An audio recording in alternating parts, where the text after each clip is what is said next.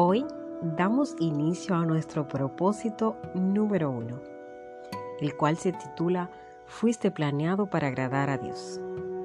Isaías 61.3 nos dice, para que sean llamados robles de justicia, plantío del Señor, para que Él sea glorificado.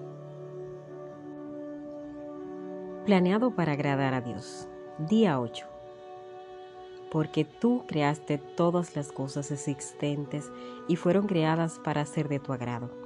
Apocalipsis 4:11. Salmos 149:4 nos dice, porque el Señor se complace en su pueblo. En el momento que llegaste al mundo, Dios estaba allí. Él fue testigo oculto. Sonrió porque naciste quería que vivieras y tu llegada a este mundo lo llenó de gozo. Dios no necesitaba crearte, pero lo decidió. Existes para el beneficio, la gloria, el propósito y deleite de Dios. El primer propósito en la vida debería ser agradar a Dios con tu vida, vivir para complacerlo. Cuando logres entender completamente esta verdad, sentirte insignificante nunca más será un problema para ti. Es la prueba de cuánto vales. Si eres así de importante para Dios y Él te considera lo suficientemente valioso para que lo acompañes por la eternidad, ¿qué significado mayor podrías tener?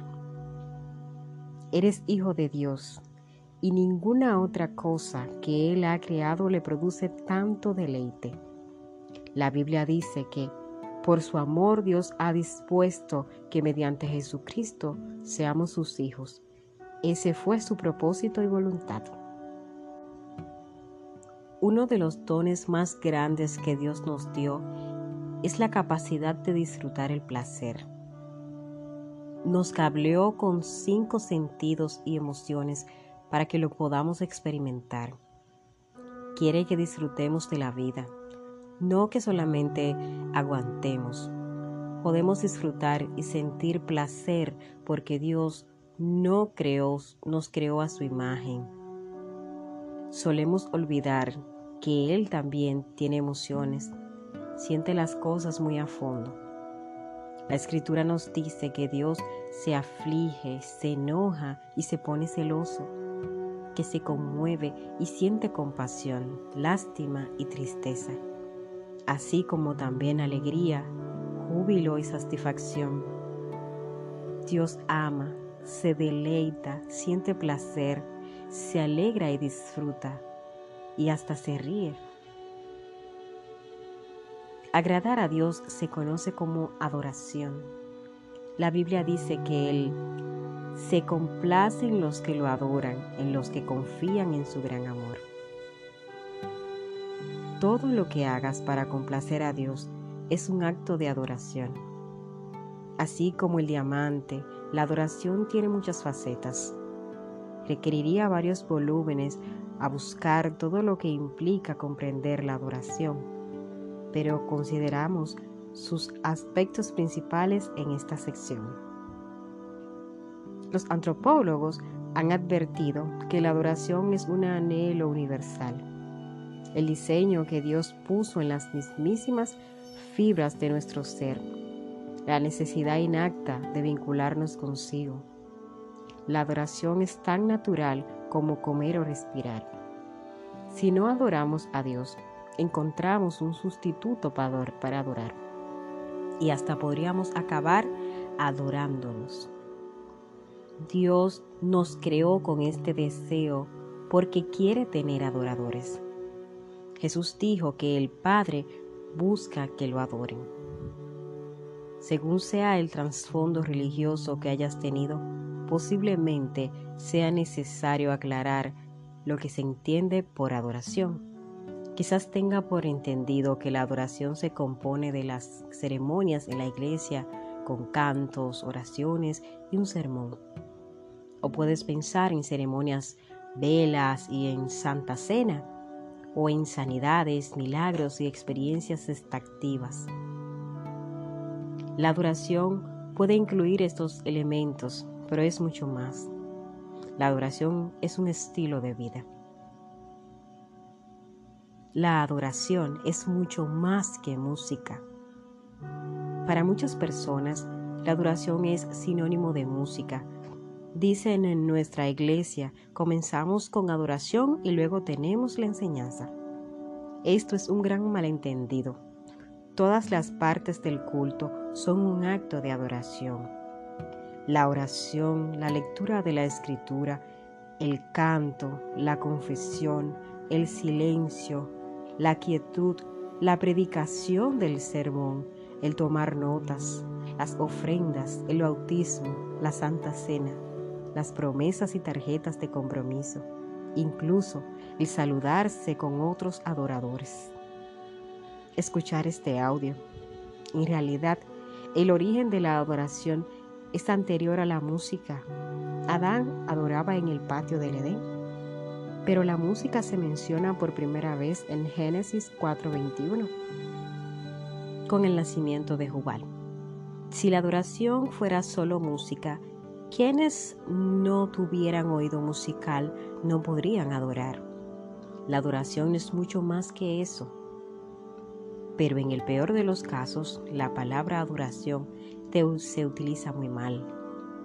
Para referirse a un estilo de música en particular, primero cantamos un himno y luego una canción de alabanza y adoración. De acuerdo con este uso, si las canciones movida y se canta con brío o se acompaña con instrumentos de vientos, se la considera alabanza.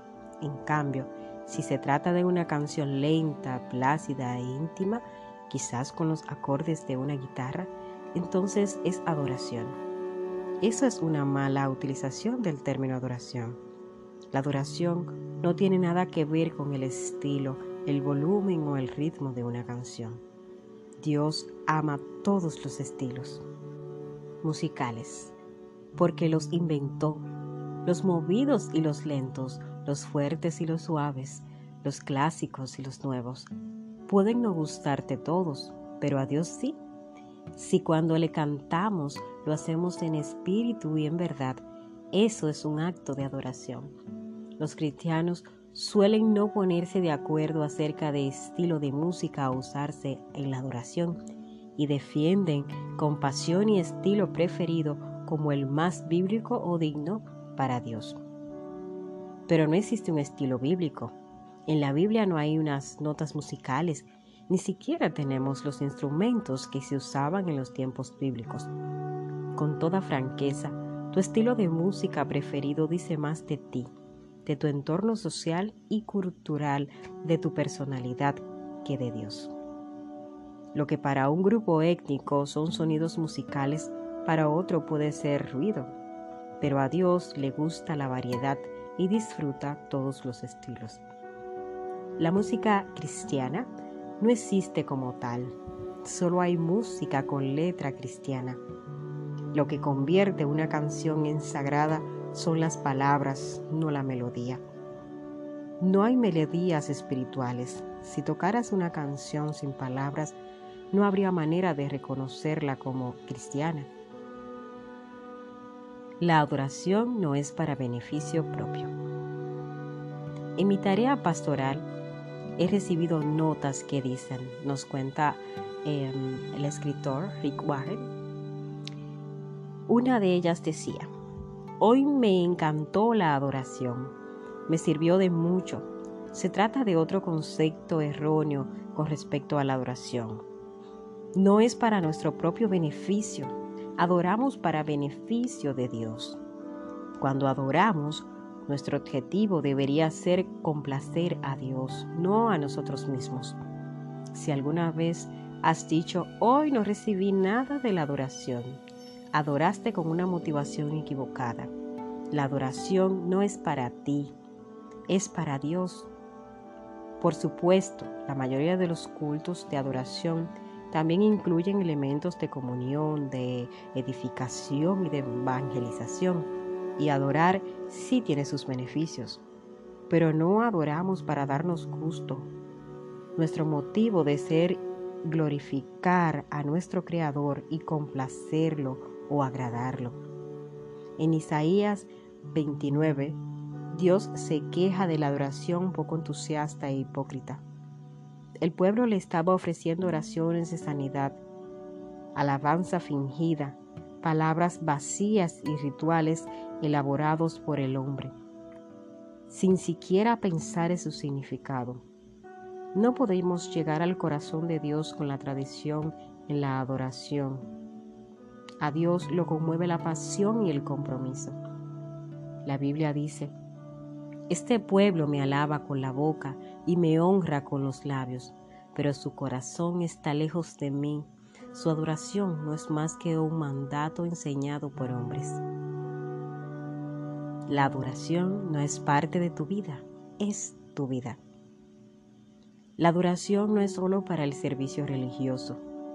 Se nos dice que debemos adorarlo continuamente y alabarlo. Desde el amanecer hasta, el, hasta que el sol se ponga. En la Biblia, la gente alababa a Dios en el trabajo, en el hogar, en las batallas, en la cárcel y hasta en la cama. La alabanza debería ser la primera actividad de la mañana. Cuando despertamos y lo último que hacemos por la noche antes de cerrar los ojos para descansar. David dijo, bendeciré al Señor en todo tiempo, mis labios siempre lo alabarán. Cualquier actividad puede transformarse en un acto de adoración cuando lo hacemos para alabar, glorificar y complacer a Dios.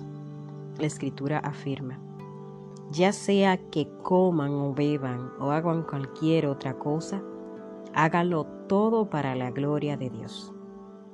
Martín Lutero declaró, una muchacha puede ordeñar vacas para la gloria de Dios. ¿Cómo es posible hacer todo para la gloria de Dios? fácil. Lo es si actuamos como si estuviéramos haciéndolo para Jesús y conversando con Él mientras lo hacemos. La Biblia dice, hagan lo que hagan,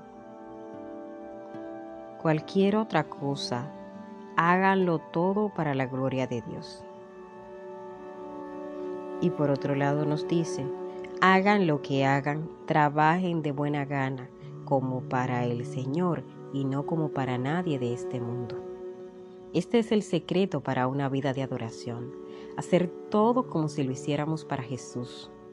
Una paráfrasis lo expresa así. Toma tu vida cotidiana, la vida de todos los días, tu descanso, tus comidas, tu trabajo y tus idas y venidas y ponlas como una ofrenda ante Dios. El trabajo se convierte en adoración cuando se lo dedicamos a Él. Y lo llevamos a cabo conscientes de su presencia. Cuando me enamoré de mi esposa, nos cuenta Rick pensaba en ella todo el tiempo. Cuando desayunaba, cuando conducía al colegio, cuando estaba en clases, cuando hacía fila para las compras, cuando cargaba combustible, no podía dejar de pensar en ella. A menudo me hablaba a mí mismo de ella y pensaba en todas las cosas que me agradaban de ella. Eso me ayudó a sentirme muy cerca de Kai. Aunque vivíamos alejados y asistíamos a dos centros de enseñanza distintos, pensando constantemente en ella, permanecía en su amor. La verdadera adoración se trata justamente de esto, enamorarse de Jesús. Este es nuestro día 8, pensando en nuestro propósito. Nuestro punto de reflexión fue o es, fui planeado para agradar a Dios. Versículo para recordar, porque el Señor se complace en su pueblo. Salmos 149, 4. Pregunta para considerar, ¿qué puedo comenzar a hacer como si lo hiciera directamente para Jesús? Excelente pregunta sé que encontrarás la respuesta de todas las cosas que puedes hacer para alabar a Dios. Anótalas, consulta la palabra. Allí encontrarás la respuesta. Un abrazo, hasta la próxima.